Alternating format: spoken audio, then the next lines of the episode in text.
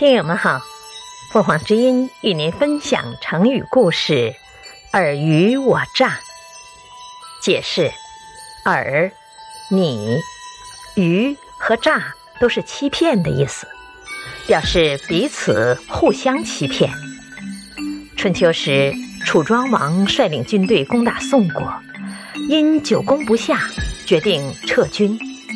这时，替庄王驾车的申叔时建议说。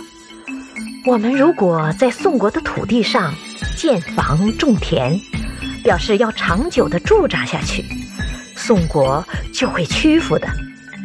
宋国得知楚军的动态后，派大臣华元前去告诉楚军主将子反：虽然我们已经到了吃孩子充饥、拿人的骨头当柴烧的地步，但绝不会听命于你们的。最后，两国签订了盟约。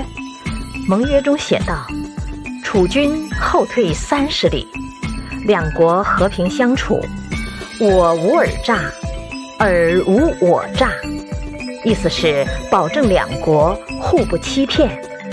感谢收听，欢迎订阅。